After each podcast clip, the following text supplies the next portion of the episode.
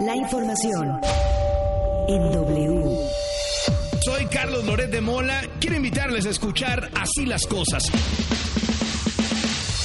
Así las cosas con Carlos Loret de Mola. No se lo digan a nadie, pero la radio es mi medio de comunicación favorito. Así las cosas por W. Ya saben cómo se pone. Al aire.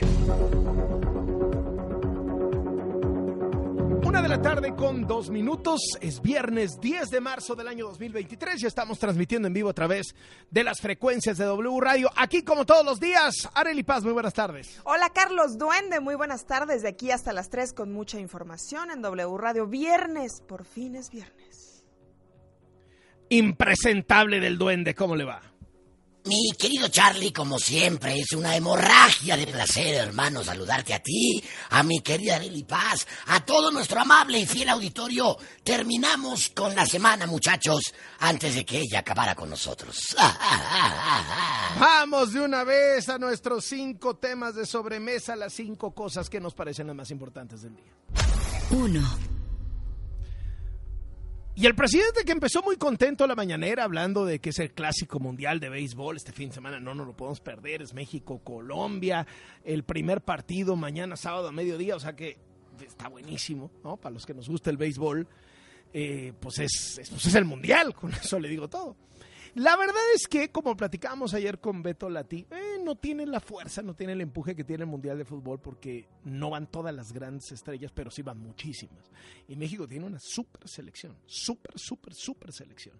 Así que habrá que estar al pendiente de, de México, que arranca mañana su participación. Entonces está el presidente mostrando que si los uniformes, que si las gorras. Y se le cruza la realidad.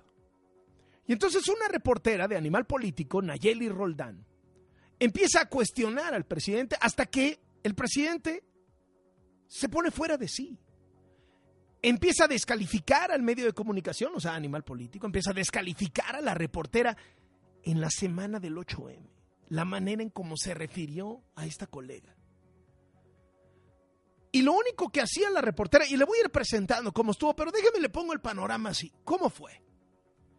La reportera dice, presidente, que hay uno de estos documentos incluso el tema salió en el New York Times, en la portada de New York Times hace unos días. El gobierno mexicano sigue usando Pegasus, este software espía, para espiar no solo a integrantes del crimen organizado, sino a activistas y defensores de los derechos humanos. A un defensor de los derechos humanos y a dos periodistas. Así, son tres los espiados, este sexenio. Descubiertos hasta ahora, vea usted a saber cuántos más. Este software Pegasus es el mismo que usó Peña Nieto para espiar, que fue un escándalo internacional también de portada en el New York Times. Gobierno espía se volvió un hashtag durante semanas para reclamarle a Peña Nieto. En ese momento éramos varios, éramos una lista como de 20 los espiados por Peña Nieto por haber criticado distintos momentos de la administración. Y entonces, ahora con López Obrador, que en ese momento decía que cómo era posible, y claro, de que él no espía, pues le muestran y dice, pues usted sí espía. No, no, no. Ah, es que ese defensor de derechos humanos, que es Raimundo Ramos, el de Tamaulipas, el que denunció la matanza de los soldados contra los cinco jóvenes, ese tiene presuntos vínculos con el crimen organizado. Ah, mira. Ah, mira. Y los otros dos periodistas que, no, no, no, nosotros no espiamos, es, es que es inteligencia. Son labores de inteligencia. Oiga, ¿Y cuál es la diferencia entre inteligencia y espionaje? Ah, mire, espionaje es cuando me espían a mí, porque a mí cuando yo estaba en Tabasco me espiaban. ¿Cómo ve al presidente? O sea, si él espía, son labores de inteligencia. Si él es espiado, entonces es espionaje. La clásica obradoriña, ¿no? Escuche usted a López Obrador. Nosotros hicimos aquí el compromiso de que no íbamos a espiar a ningún opositor. El caso que está mencionando de este defensor de derechos humanos fue aquí este, denunciado por un compañero de ustedes, señalándolo que tiene vínculos, presuntos vínculos, con grupos de la delincuencia en Tamaulipas. presuntos vínculos. Y aquí dijimos que eso este, no nos correspondía a nosotros. Bueno, lo espiamos porque un periodista dijo que tenía presuntos vínculos, pero, pero no, no nosotros. Ah, bueno, y, y entonces los otros dos periodistas espiados, ¿qué? Y entonces ahí se lanza con que es muy distinta la inteligencia que el espionaje, en que en su gobierno se hace inteligencia por motivos de seguridad y que espionaje se hace como persecución política, con limitar las libertades, con amenazar, con intimidar, con reprimir. Y la inteligencia es para hacer investigaciones autorizadas. Se tiene que hacer investigación, que no espionaje, que es distinto. Y el Instituto de Inteligencia del Gobierno hace investigación, porque eh, nosotros sostenemos que es muy importante hacer la investigación, inteligencia, para no usar la fuerza. Es mejor la inteligencia que la fuerza.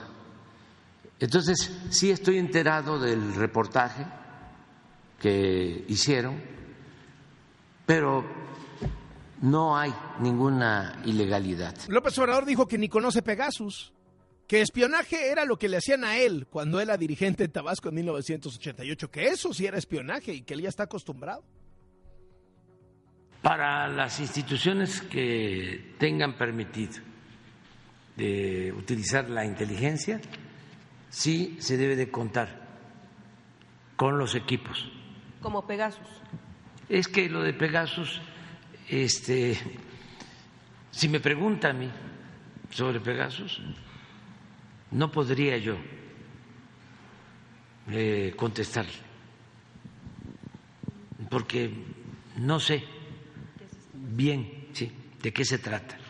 Entiendo que es una marca. Sí se, sí se este, contrata tecnología este, pero no sé si sea Pegasus. Y luego aplicó el famoso, pero antes espiaban más. Yo les puedo hasta asegurar que son más los que manejan esos sistemas de inteligencia, o mejor dicho, de espionaje, en ese caso, de los particulares, ya, que nosotros porque esos los adquieren este, el bloque conservador segurísimo que tiene, seguro que tiene. Pues si Claudia X González y todos ellos se dedicaban a espiar. Se enojó tanto que le pidió a su vocero, Jesús Ramírez, que es el mariscal de la guerra contra el periodismo en México, le pusiera en la pantalla que tiene ahí en la mañanera las cifras de cuánto pagaba el gobierno de Peña Nieto a los medios de comunicación. Descalificó a la reportera que le recordó, oiga, Animal Político fue el medio de comunicación que destapó la estafa maestra, el fraude del sexenio anterior, el fraude en el que se montó López Obrador para hacer campaña y decir que eran corruptos. Eso lo destapó Animal Político. ¿Por qué descalifica usted Animal Político? Y entonces el presidente dijo, no, pues por eso se me hace raro, porque ahora hacen reportajes en contra mía. Es increíble cómo el presidente, iba a decir, entiende el periodismo, no, como no entiende el periodismo, o en realidad sí lo entiende, nada más usa, abusa de su poder para intimidar al periodismo libre. A él que le gustan, pues ya sabe sus pagados que están ahí, que lo aplauden todo el día. para él ese es el... Eh, curiosamente, hoy el presidente no pidió, porque todo, en todos estados, eh, o sea, todas las veces, cuando hay esta, esta disputa de que, están haciendo otras dependencias, siempre dicen, oh, que traigan, que vengan acá, a que expliquen. No, ahora no quiso que vinieran los encargados de la inteligencia militar acusados de espiar con Pegasus a que opinaran en la mañanera. Escuche.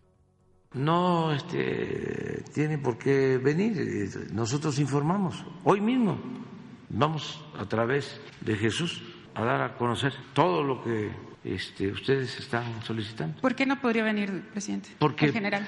este, no es este, a partir de lo que a ustedes les conviene, que son contrarios a nosotros. Pero esta tribuna es para la sociedad. Sí, para, para todos, y hay otros temas. Qué escándalo. Yo celebro la evidenciada que le puso la periodista animal. Todo esto llega en un contexto en el que López Obrador debe rendir cuentas por un mega fraude en su sexenio que equivale a dos estafas maestras. El de Segalmex. Ayer un juez ordenó que fueran detenidos al menos 22 personas vinculadas a este caso, de los cuales son 12 exfuncionarios que habrían participado en un desvío multimillonario. Están acusados así fácil de comprar 8 mil toneladas de azúcar, pero que solo llegaran 3 mil y las pagaran completas. 10 mil millones de pesos de fraude, así. La gran pregunta es si se van a ir solo con los de abajo o van a agarrar al de arriba. Ignacio Valle era el director de Segalmex. Funcionario, por cierto, que fue de Salinas de Gortari cuando el fraude de Conasupo.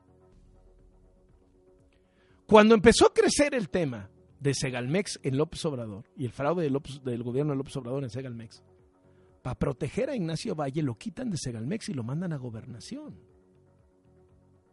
La gran pregunta es si lo van a seguir protegiendo. O mejor aún, que le ofrezcan ser testigo protegido.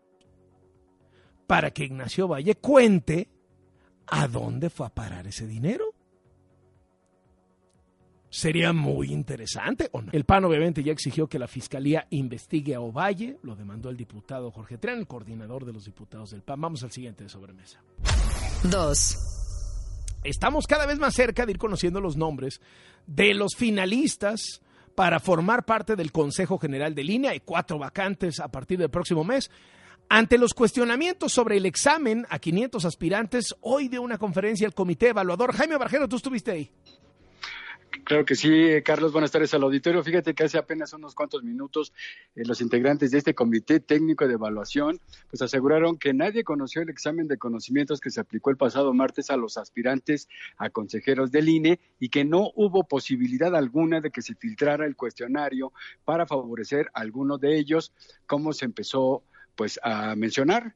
Eh, con esto, pues terminan un poco las suspicacias de que algunos aspirantes pudieron haber sido favorecidos. El integrante de este comité, Ernesto Isunza, enlistó que hubo varias medidas de seguridad precisamente para evitar que alguien copiara o conociera horas antes, por ejemplo, los 80 reactivos. Vamos a escuchar. El examen nunca se imprimió ni circularon copias entre los miembros de la comisión. El diseño del examen incluyó cinco medidas de seguridad adicionales para la presentación de los 80 reactivos que todas las personas examinadas respondieron. Primera, el orden de las preguntas fue diferente para cada persona, orden asignado al azar mediante el programa Moodle. Segunda, el orden de las respuestas fue también asignado al azar mediante el programa. Tercera, las personas examinadas fueron acomodándose en los lugares conforme a su ingreso al salón de plenos y no a partir de lugares preasignados. Carlos, por su parte, la también integrante de este comité técnico de evaluación, María Esther Azuela, aclaró que haber obtenido buenas calificaciones en el examen, como ocurrió con estas personas afines a Morena, afines al gobierno de López Obrador, como Berta Alcalde o Jaime Miguel Castañeda, bueno, pues no significa que se perfilen ya como los próximos consejeros electorales, pues faltan varias etapas más en este proceso de selección. Vamos a escuchar. Nos importa destacar que, como se desprende de, lo ya expuesto, la evaluación de los aspirantes no está definida solo por el examen. Esto es muy importante que lo subrayemos y lo voy a repetir. La evaluación de los aspirantes no está definida solo por el examen, sino que depende de un conjunto de elementos, como lo han visto ya en lo que acabo de exponer que permiten en conjunto hacer una evaluación integral de las personas aspirantes. Finalmente, Carlos, los integrantes de este comité técnico pidieron a la población formular preguntas para aplicarlas a los aspirantes que pasan a la siguiente etapa del proceso de selección, que es el examen oral a través de entrevistas, las mismas que se realizarán entre el 17 y el 22 de marzo. Además, piden ayudar al comité con información, Carlos, por ejemplo, si conocen los casos de algunos de los aspirantes que pudieran tener algún impedimento legal para participar y finalmente informaron que antes de las 3 de la tarde, es decir, en los próximos minutos, se dará a conocer finalmente esta lista de los 102 hombres y 102 mujeres que pasan a la siguiente fase, que son las entrevistas. El reporte que tenemos, Carlos. Y ya es la última fase, ¿no? Ya después de las entrevistas lo que sigue es este eh, ya definir cinco para cada puesto, ¿no? Así es, Carlos, empiezan con las, las cuatro quintetas, ¿no? De los cuatro grupos de los... Eh, cinco para cada una de, las cuatro quintetas. Cinco, sí, para que de los cinco de cada grupo puedan escoger alguno. Entre ellos, por supuesto, al presidente o presidenta que va a ser del Consejo General del INE. Muy bien. Jaime, muchísimas gracias. Gracias, buenas tardes. Bueno, pues ahí tiene usted al presidente López Obrador que sigue insultando al secretario ejecutivo del INE, quien le ganó en los tribunales y fue reinstalado en su cargo. Pueden echarlo otra vez, pero, pero por lo menos ahorita está reinstalado. Del INE no se toca. ¿Cómo se llama? Este, el Jacobo, que ya consiguió un amparo. Sí, ya consiguió un amparo. Ahí va a seguir, Porfirito. Este, ¿cómo no lo van a amparar? Si los jueces, los magistrados, los ministros del Poder Judicial forman parte del mismo bloque Ayer se compartió un documento en el que el diputado de Morena, Armando Contreras, proponía una reforma a la ley orgánica de la UNAM para elegir al rector a través del voto de la comunidad universitaria. De esta forma podrían meter las manos en el proceso. No estaba en la Gaceta, no estaba en las minutas, no estaba en los debates, pero trascendió. Pero ya la van a echar para atrás. Vamos al siguiente de sobremesa. Tres. Bueno, y el frente abierto gigantesco que tiene el presidente López Obrador con Estados Unidos frente abierto, gigantesco, está enfrentadísimo con el Partido Republicano, con los republicanos. Esos son los que ya ve cómo adoraba López Obrador a Trump. Diría Trump nunca había alguien doblarse así, pero bueno, le tenía muchísimo cariño, siempre con un gran respeto. Le abonó en toda su farsa esta del fraude electoral del 2020. López Obrador lo solapaba y lo consentía. Bueno, pues ahora peleado con el Partido Republicano.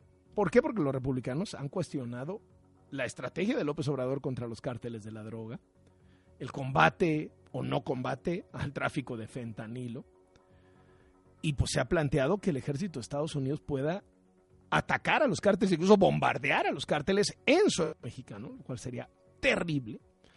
Pero la imagen que tiene López Obrador en Estados Unidos es de un presidente que no está haciendo nada contra los cárteles por el abrazo no balazos. O sea, que su estrategia es abrazar a los cárteles. Ayer, uno de los republicanos más radicales pero más poderosos, Lindsey Graham, escaló el tono del mensaje hacia el gobierno de México. Calificó a México como un narcoestado dominado por terroristas a los que solo les interesa el dinero. Otro republicano muy poderoso, el gobernador de Texas, Greg Abbott, aseguró que en su estado los cárteles de la droga mexicano ya son clasificados como terroristas. Y el presidente también subió el tono de su enfrentamiento con los republicanos de Estados Unidos. Rocío Jardines, adelante.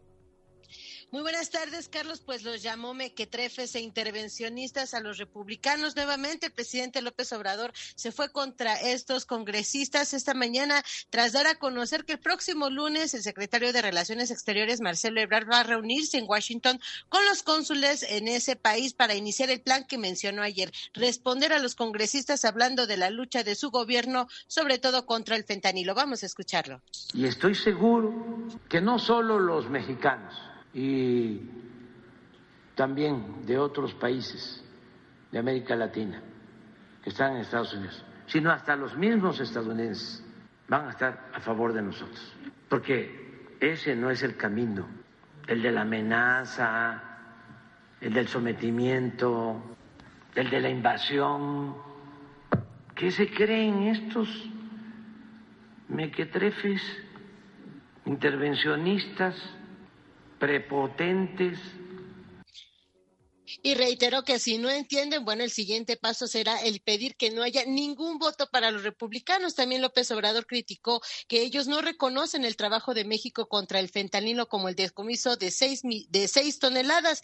Eh, la visita de Brar eh, Carlos forma parte del acuerdo al que se llegó el día de ayer con la reunión entre López Obrador y Liz Sherwood Randall, asesora presidencial de la Seguridad Nacional de Estados Unidos. El presidente dijo que se habló también del tráfico de armas, el respeto de la soberanía y otro tema fue el secuestro de cuatro ciudadanos norteamericanos en Matamoros, Tamaulipas. Carlos eh, comentó que la Fiscalía General de la República podría seguir la investigación debido a que hay dos hipótesis. La primera, que venían estas personas a una clínica de México y después se dio a conocer que tienen antecedentes penales. Escuchemos. Y ya se está haciendo la investigación a fondo. Está a cargo Rosa Isela de parte nuestra y se está viendo en la Fiscalía de Tamaulipas y se está eh, analizando, no sé si ya tomaron la decisión, de atraer el caso a la Fiscalía General. Es que como es un asunto importante, porque está de por medio pues, del prestigio de nuestro país y del gobierno, tenemos que ir a fondo y sobre la reunión de más de tres horas eh, del día de ayer fue el canciller Marcelo Ebrard quien informó que además de la campaña binacional para informar precisamente sobre el fentanilo a jóvenes y a ciudadanos estadounidenses, se nombró a Rosa Isela Rodríguez, secretaria de Seguridad, como la contraparte de Liz Sherwood Randall y se va a difundir también las cifras de México, no solo de drogas, sino también de homicidios dolosos. Carlos, mi reporte. Bien, muchas muchísimas gracias, Rocío Jardines. Y el embajador de México, en perdón, el embajador de Estados Unidos en México, Ken Salazar, se refirió este día a lo ocurrido en Matamoros, el secuestro y asesinato de sus ciudadanos. Verónica Méndez, adelante, Vero. Sí, Carlos dijo que el gobierno de Estados Unidos no descansará hasta que se haga justicia por sus dos ciudadanos que fueron asesinados en Matamoros, Tamaulipas. Carlos, el embajador norteamericano Ken Salazar, el embajador de Estados Unidos en México, ofreció una conferencia de prensa esta mañana en donde declaró que la prioridad para Estados Unidos es llevar ante la justicia a los criminales involucrados en el secuestro de cuatro ciudadanos y en la muerte de dos de ellos. Vamos a escuchar a Ken Salazar. No vamos nosotros a descansar hasta que los culpables enfrenten la justicia. Lo comentado que por ahí, por Matamoros, por lo que se conoce la frontera chica, vive el pueblo con mucho miedo. El embajador volvió a hacer un llamado para que se trabaje de manera conjunta y en confianza para frenar el tráfico de fentanilo y poder desmantelar los cárteles de la droga mexicanos. El reporte esta tarde, Carlos. Muchísimas gracias, muchísimas gracias, Verónica Méndez. El fiscal de Tamaulipas, Irving Barrios, informó que fueron detenidas cinco personas vinculadas al secuestro de cuatro estadounidenses y a la muerte de dos de ellos. Fueron detenidos por los delitos de secuestro agravado y homicidio simple e intencional. Eh, ayer Estados Unidos ya recibió de México los cadáveres de los dos estadounidenses que fueron asesinados en Matamoros.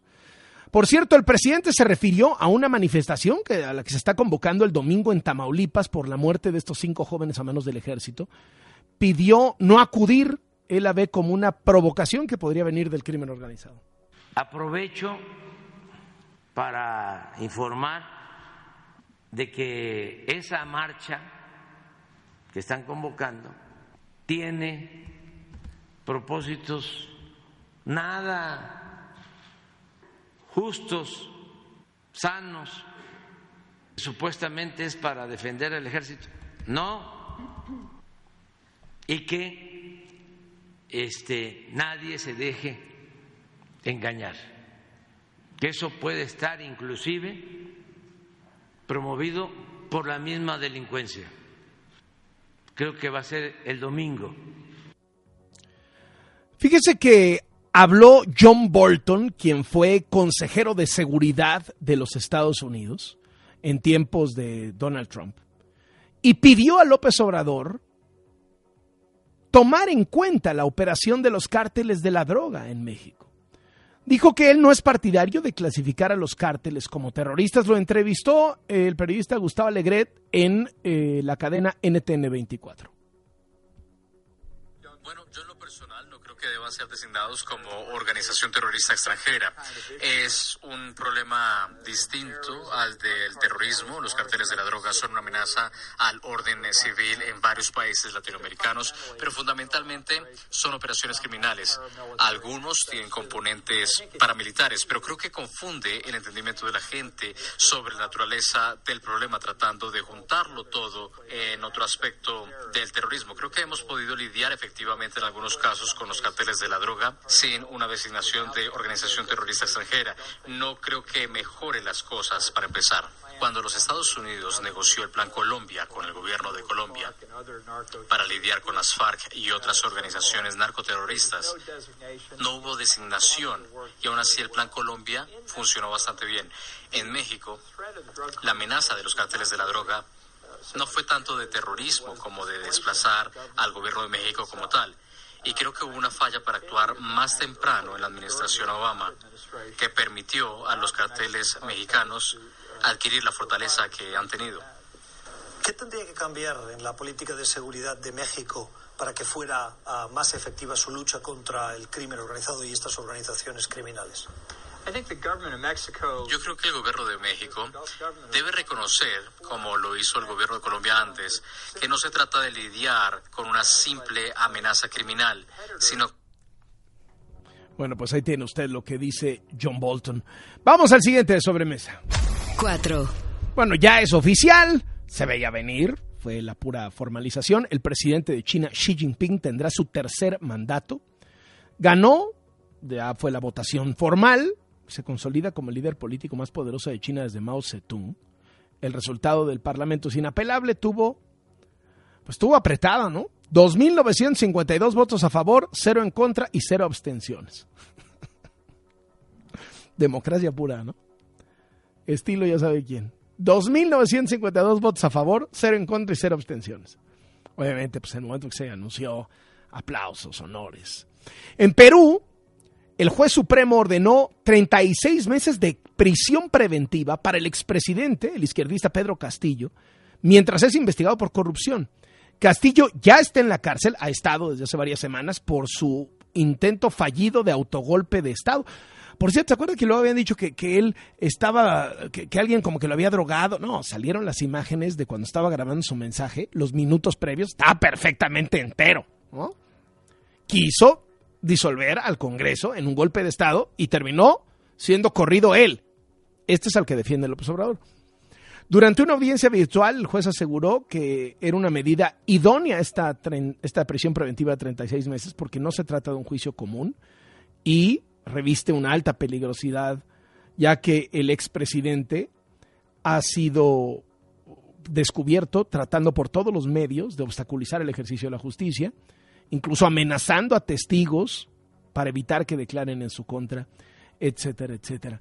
Oye, fíjese que en Georgia, el Parlamento, después de varios días de protestas, echó para atrás un proyecto de ley que se llamaba Sobre la influencia extranjera. Era un plan que pretendía censurar, amordazar a los medios de comunicación y a las organizaciones no gubernamentales, un plan inspirado en la legislación rusa.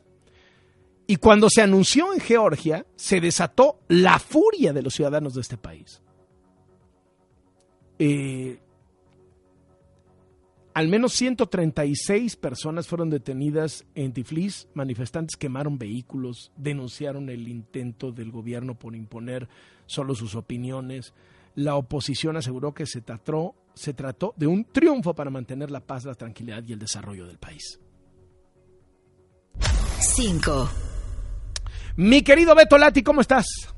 Con todo gusto, querido Carlos. Buenas tardes. Qué placer estar contigo. Eh, Carlos, en el fútbol saudí árabe, que ya le damos seguimiento porque Cristiano Ronaldo, muy millonariamente, ya juega ahí. Ha perdido el liderato general. Sí, ¿quién lo iba a decir, verdad? Hablando de clubes de Arabia Saudita. Es que si ¿Te acuerdas, cuando, ¿te acuerdas cuando en medio de la pandemia seguíamos el fútbol de, de dónde era? Porque era el único que en estaba. En la pandemia, a ver, seguimos los dos que no interrumpieron, que fueron el de Bielorrusia, que hasta el duende hizo una histórica narración. Histórica narración. Con nombres histórica. bielorrusos muy La tienes por ahí, Bet. Tienes por ahí la narración del, del duende de. No, una joya. Porque simulaba el duende este el perro Bermúdez. simulaba el duende la narración de los narradores de la televisión mexicana, pero pues como no había fútbol ni en México ni en Europa en ningún lado, solo había fútbol en Bielorrusia. simulaba que estaban narrando el fútbol bielorruso. Una maravilla. Búsquela, búsquela. Hay que echarla, hay que echarla ahorita de camino a corte. ¿Recuerdas que Lukashenko, Oh, una de chulada. Bielorrusia, Sí. había dicho que no había problema con el COVID, que con sauna, vodka y fútbol esto se resolvía? Sí, pues, sí, bueno, sí. Así. Cada Así quien sus estampitas. ¡Detente! Tres ¡Detente, años COVID! después, tres años después, este juicio histórico, ¿no? Tanta tragedia. Pues bien, entonces hablamos de Bielorrusia. Gran, gran Ahora, aliado de Putin, puerta de Putin para bombardear a Ucrania. Ese es el tal Lukashenko, ¿no? Pero Y, y dejando claro que Bielorrusia, como Rusia, está suspendida para los Juegos Olímpicos. Ya es un paréntesis, ¿no? Para los Olímpicos del próximo año van en paquete las dos con el castigo. Con el boicot en todo deporte, atletas rusos y bielorrusos, al menos portando la bandera, si van como neutrales, ya depende cada país la regulación que tenga. Pero es lo que plantea, ¿no está acordando que en los Olímpicos de Río 2016, Rusia suspendida por el dopaje de Estado, un delegado de Bielorrusia cuando empieza a desfilar en Maracaná en la inauguración saca la bandera rusa protestando porque pues no estaban los rusos compitiendo por este dopaje orquestado desde sus cúpulas gubernamentales. Que quede claro con el deporte el tipo de alianza que llevan. Pero te decía de Arabia Saudita, querido Carlos, ¿quién le iba a decir que hoy vende más uniformes el Al Nasser, el equipo de Cristiano Ronaldo, que muchas de las potencias europeas? Y más seguidores y más descargas y los derechos de transmisión del fútbol saudí árabe que se van vendiendo por muchos lados. Aquí en México, por ejemplo, Claro Sports lo está transmitiendo los partidos de Cristiano. Pues ayer, Cristiano Ronaldo pierde frente al Al Ittihad, que es el rival por la de punta, por la cima. 1 por Ajá. 0. No logra hacer gol, segundo partido consecutivo que se ve en blanco, en un cotejo siendo el derby de Riyadh, la capital saudí árabe, en el que el estadio le estuvo coreando todo el partido Messi, Messi, Messi, y al final del mismo, ya muy molesto porque crecían los gritos, estuvo a punto de arrojar su gafete de capitán, patea un balón de mala manera, sale descompuesto de la cancha y escuchamos algo de ese momento que se ha hecho por demás viral, Carlos. De Messi.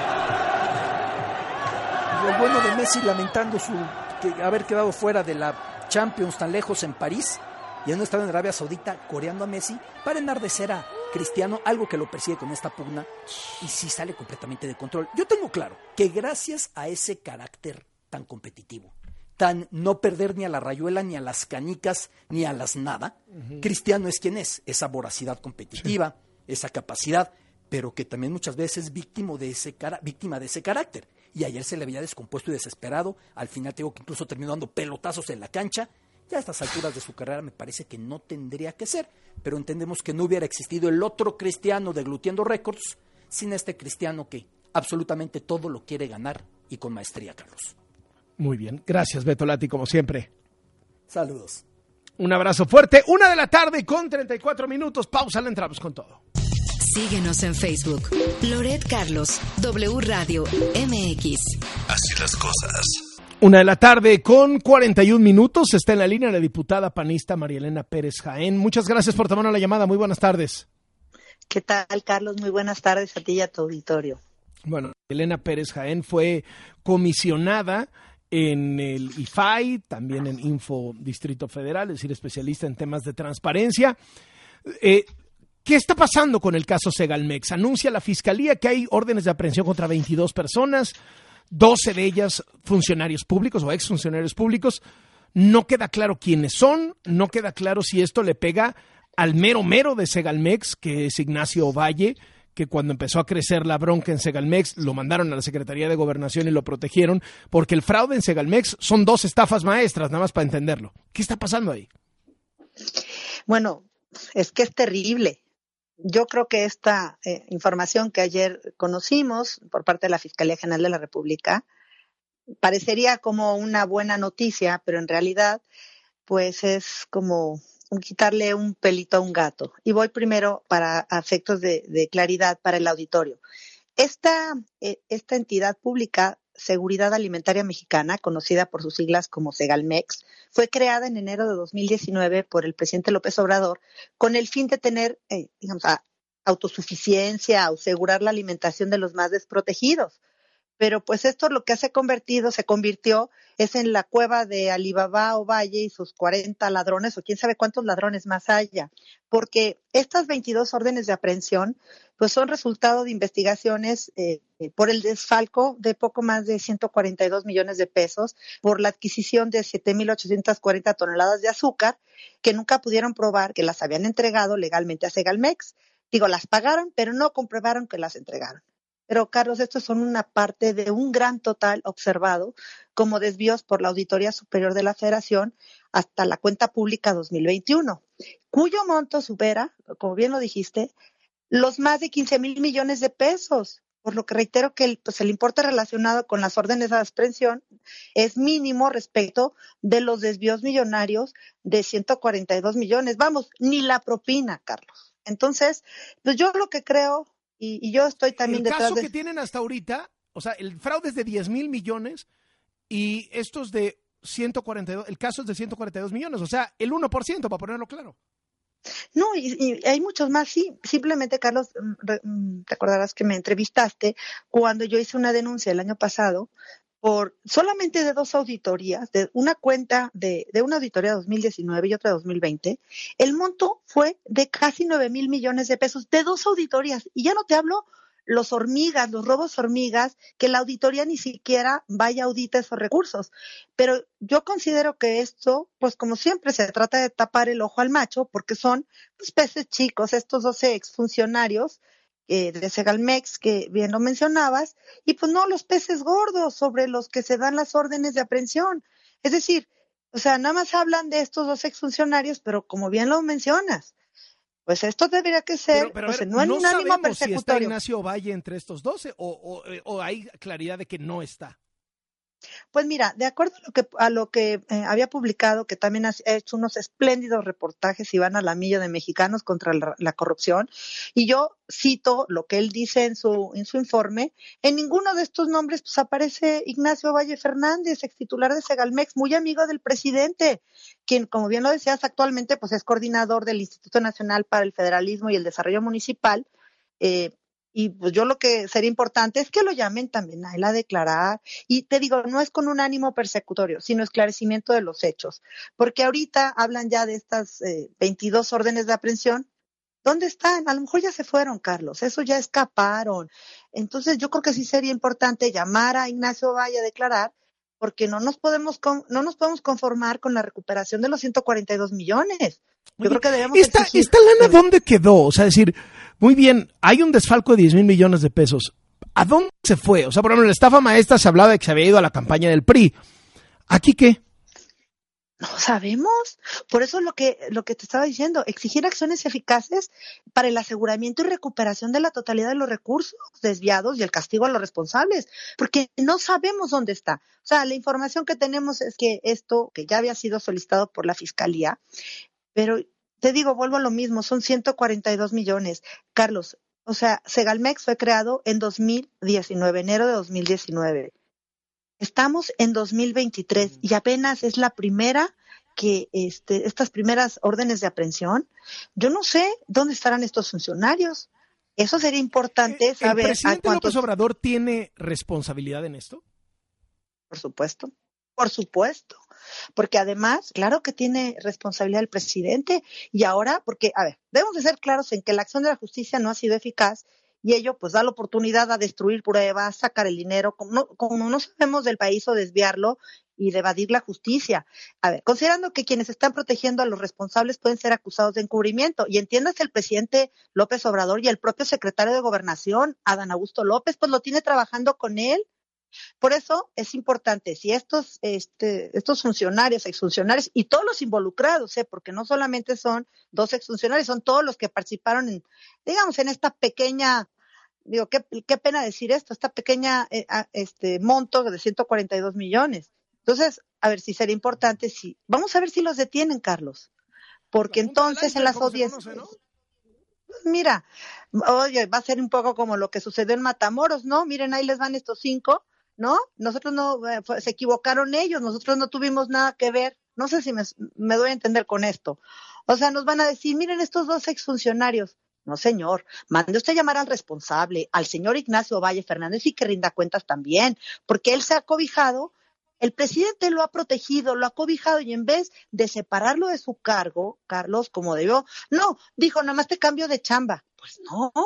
Entonces, fíjate, Carlos, eh, eh, en enero de 2019, cuando se creó Segalmex, fíjate, la Secretaría de Hacienda le otorgó recursos por 9.463 millones en 2020 por 10.621 millones. Y así ha ido ascendiendo. En 2021, otros 10.961 y luego 11.373. Por eso, y en todos te voy a decir una cosa, Carlos. Hemos documentado, yo he estado asistiendo en algunos estados de la República, donde llegas a los almacenes rurales de Segalmex y están completamente vacíos. Vas a las tiendas de Liconza y Diconza, Carlos, que te puedo compartir, te enviaré algunas fotografías de estos lugares, desde Yucatán, Coahuila, no, no hay ni granos. Mira, yo presenté la denuncia, esta es por azúcar, por toneladas de azúcar, estos de los 142 millones, pero yo presenté una por casi 9 mil millones de pesos que tiene que ver con maíz y frijol. Estos no tienen, son huérfanos, Carlos, porque ahí está, independientemente de, la, del patrimonio, de lo que afecta el patrimonio de la Hacienda Pública Federal, o sea, eh, del erario, lo que, lo que se han, pues se han robado, porque sí se lo han robado, Carlos. Hay testimonios de gente que me lo ha dicho a mí diciendo cómo se han robado los, se han robado el dinero.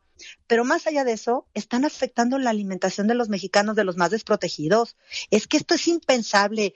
O sea, o sea, él ya ves que dice de su, dice el presidente de los, este, de los delitos de cuello blanco no, estos sí son delitos porque están afectando este, a las familias mexicanas, que si de por sí están siendo ya golpeadas por los niveles de inflación y que repercute en sus bolsillos y en su alimentación diaria, ahora todavía encima se roban, este, pues se roban todos estos, eh, los granos, el maíz, el frijol. Entonces, yo solicité en su momento que cautelarmente fuera separado Ignacio Valle yo presenté esta denuncia el año pasado, que fuera separado del, cargo de coordinador para que no interfieran las investigaciones correspondientes, porque te voy a dar otro dato muy importante.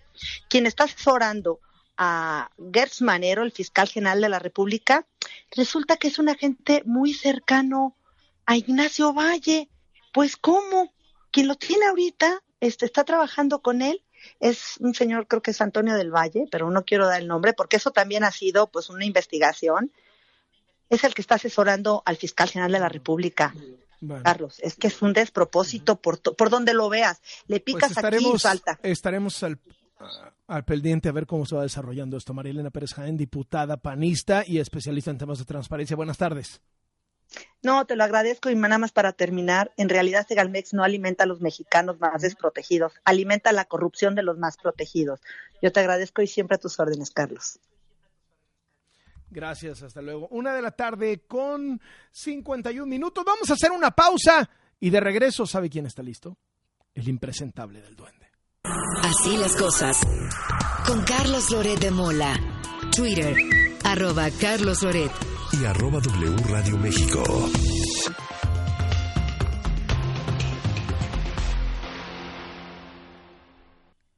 Dos para las dos.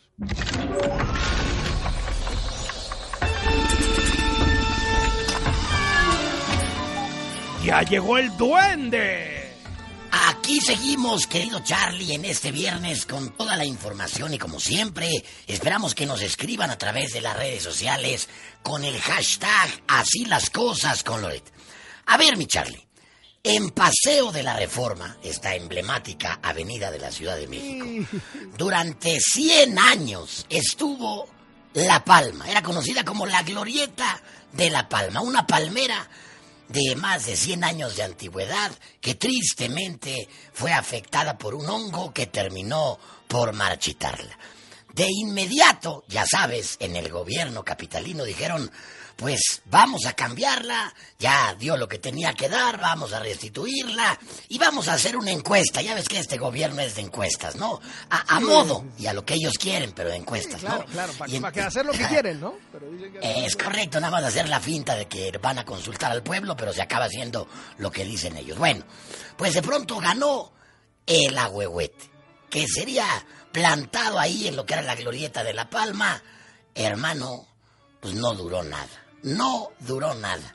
Apenas a nueve meses de que lo plantaron, el agüehuete de paseo de la reforma será sustituido, será cambiado por su hermano, así lo dijeron, su hermano agüehuete. Esto, pues lo dio a conocer la titular de la Secretaría de Medio Ambiente. Sí, sí, Es hermano. un símbolo de la No, bueno, es que eso voy. Porque les dijeron, eso no va a funcionar. No, ¿cómo que no? Sí. O sea, sí, así, o sea, sí, el agüehuete es una representación icónica de todo lo demás.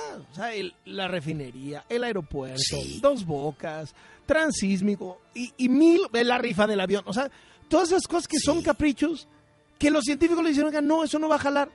Casi muerto el agüehuete, ya lo tuvieron que quitar. Sí. Sí, sí, sí, sí, sí. Se les dijo, se les avisó, hermano, pero no escuchan. Nunca han escuchado. Y tal es el caso de que, bueno, pues quiero ponerte un audio de la jefa de gobierno, Claudia Sheinbaum, que en aquellos ayeres, para ser precisos, el 5 de junio de 2022, cuando se sembró este agüehuete, decía lo siguiente de lo que iba a ser este, pues este agüehuete que se iba a plantar, pero es el símbolo, como dices, del fracaso, es la radiografía perfecta de lo que es este gobierno. Esto decía la jefa de gobierno en aquel 2022. Yo quisiera que recordáramos este agüehuete de diferentes formas, pero una de ellas es por la grandeza de México, lo que es nuestro país, lo que es nuestra patria, nuestra historia, desde sus culturas originarias hasta lo que representa hoy con la cuarta transformación de la vida pública de México. Pues sí. No, pues ni lo diga. Sí ni que representa la diga, cuarta transformación. ¿Cuánta razón tenía la jefa de gobierno? Es correcto. ¿y ¿Por qué no la escuchamos? ¿Por qué no la escuchamos? O sea, en efecto, hermano, ahí estaba la ¿Cuánta radiografía razón tenía? Sí, sí, sabias palabras. Nos lo dijo, nos avisó, por eso te digo, o sea, ahí estaba, Charlie, esto comentaba la jefa de gobierno. ¿Y qué sucede? Pues que al día de hoy, pues el agüehuete que habían puesto se secó. Evidentemente se secó, también se marchitó, lo van a mandar a un vivero para ver si, pues si le pueden todavía eh, ayudar a a que, a que pueda otra vez florecer.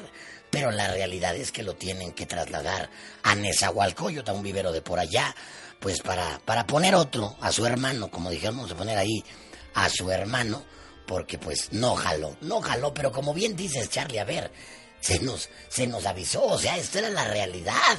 No ha jalado nada en este gobierno. ¿A quién quieren engañar? Fue el símbolo del fracaso. Y después todavía salen a decir, no, es que ¿saben qué? Creo que después del choque, porque ves que hubo un choque por ahí, tres días o cuatro días después, ya este no quedó igual. Oigan, a ver, momento, Charlie, pues si ni siquiera se tocó el agüehuete, es el, el choque fue a un lado, o sea, ¿de qué están hablando? ¿Por qué mentir? ¿Por qué mentir? La realidad es que pues se va a cambiar este árbol y ojalá que pues el que pongan sí dure tantito, ¿no? Sí, sí dure y no vayan otra vez a decir, híjole, este también se secó, híjole, ya fue mala onda, vamos a cambiarlo por otro más y así se lo lleven porque ni eso pudieron hacer bien. Sin palabras. Oye, por cierto, Charlie, apenas lo comentabas en la semana, después de la marcha del, del miércoles 8 de marzo, del Día Internacional de la Mujer, y luego de que el presidente Andrés Manuel López Obrador llamara hipócritas, fíjate qué sensibilidad, caray, a las senadoras del PAN, Kenia López Rabadán y Xochitl Gálvez, por según disfrazarse, así dijo, de feministas y reclamar el uso de vallas en Palacio Nacional. Bueno, pues le contestaron al presidente. A través de su cuenta de Twitter, Xochitl Gálvez le puso, señor presidente, ojalá que así como cuida su palacio, cuidara a las mujeres. A usted no le corresponde designar quién es feminista. Y le recuerdo que hoy no se trata de usted, porque todo se trata de él. Se trata de hablar de las mujeres asesinadas y de las mujeres desaparecidas.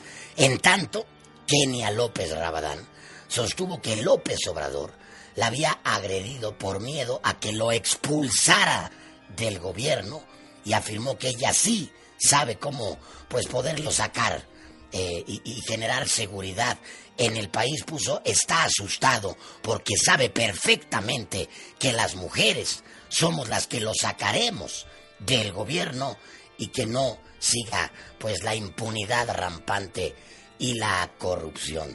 Es la realidad que se vive, Charlie. Ya no se puede ocultar a menos de año y medio de que termine la presidencia de López Obrador. Pues obviamente, ¿cómo te atreves a descalificar cuando es el Día de la Mujer? Cuando hay que conmemorarlo, porque no se celebraba, pero, pero, pero que se le vaya encima a dos de las mujeres de la política nacional. Es, es increíble, como lo dice Charlie, es sin palabras, pero bueno, ya le contestaron al presidente y a mí me, pues me hace mucho sentido en, particular lo que dice Xochitl Galvez, porque pues se trata de, de recuperar la seguridad hacia nuestras mujeres, Charlie, de encontrar a todas nuestras mujeres desaparecidas, de que paren los feminicidios en el país que están a la orden del día y no de descalificar desde la máxima tribuna. ¿Qué te puedo decir? De regreso a las cloacas. Regresaré.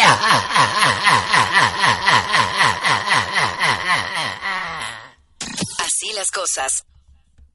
Son las 2 de la tarde con 5 minutos. Hoy el caso de Raimundo Ramos, quien es eh, presidente del Comité de Derechos Humanos de Nuevo Laredo. Lo entrevistamos hace unos días denunciando el caso de la masacre de cinco chavos de Nuevo Laredo. No iban armados, no tenían drogas, nada habían hecho nada. Los masacró el ejército, masacraron los militares, fue un escándalo, usted lo recuerda. Eso sucedió lo de Matamoros y tapó a este escándalo. Literalmente, en la ciudad de al lado, un escándalo mató otro escándalo, los dos son en Tamaulipas. Pero el tema de Raimundo Ramos ha vuelto a, llegar a la conferencia mañanera. ¿Por qué? Porque primero un reportero dijo que tenía presuntos vínculos con el crimen y puso una supuesta llamada en donde Raimundo Ramos hablaría con un narco. Y de ahí se agarró López Obrador para justificar que Raimundo Ramos haya sido uno de los defensores de derechos humanos espiados por el gobierno, además de dos periodistas que también fueron espiados por el gobierno y que fue tema hoy de la mañanera. Raimundo Ramos, gracias por tomar la, la, la, la llamada. Perdón, muy buenas tardes. Don Carlos, buenas tardes. Saludos a su auditorio. A ver, vámonos por partes. ¿Qué dice de esa llamada que se presentó hace un par de días en la mañanera? Don Carlos, esa llamada corresponde al 2019 a un familiar de una persona que presenta una denuncia por allanamiento en contra personal de la Marina y en ese tiempo ninguna autoridad federal o estatal advertía que esa persona pertenecía al crimen organizado, que estaba siendo investigada o que se trataba de un integrante del crimen organizado. Eh, ¿Y si, si era? O sea, ¿resultó público, que sí era un integrante del crimen organizado? No lo sé, don Carlos, porque yo no he tenido mayor relación con esa persona desde 2019. Eh, esa persona eh, es sobrino, me parece, del dueño de la casa donde fue el allanamiento y está pidiendo información. Yo les doy información eh, a cuando, cuando me solicitan así, sin ninguna posibilidad de investigarles si son o no eh, delincuentes, si pertenecen o no al crimen organizado, porque no tengo esa facultad, don Carlos. Y nosotros actuamos de buena fe siempre. Ahora, eh, ¿qué piensa que el presidente se escude en ello para decir, no, eso son labores de inteligencia, por eso estamos espiando a Raimundo Ramos? Bueno, perdón, me faltó decir a, a, con relación a la anterior pregunta, don Carlos, decirle que nunca he sido requerido por ninguna autoridad llámese Fiscalía General de la República o Fiscalía General de Justicia de Tamaulipas, por esa llamada o por ese hecho del que yo haya contestado a esa persona. Nunca he sido requerido. Eh, en cuanto a que el presidente se escude o no, me parece que es una forma de tomar, de, de tomar eh, una decisión equivocada porque eh, se está basando en un acto ilegal, que es una intervención telefónica, o en un acto ilegal como es el espionaje. Pero también es una manera de ir deslindando y protegiendo al ejército de, de esta investigación que se ha realizado por el espionaje a mi persona. Sí, a mí me llama la atención porque dice, bueno, ok, imagínese que, imagínese que usted dice que Raimundo Ramos tiene Vigo. Ah, muy bien. ¿Y los otros dos periodistas espiados qué? O sea, esos que, esos qué. ¿No? Pues ahí está el espionaje también, pues, ¿no? Así es. Por eso decía yo, quien debe dar la cara, eh, en primer lugar, es el general secretario, no el presidente.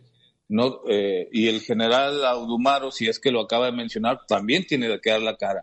No porque sea, eh, no porque sea animal político, haciendo uso de sus palabras, quien marque la agenda, no, porque es de interés público, porque hay un delito que se está cometiendo en nuestra contra, que es el espionaje o la intervención ilegal de nuestras comunicaciones, y porque se está acusando a su administración de que está usando un virus, un, programa eh, cibernético eh, tecnológico llamado Pegasus.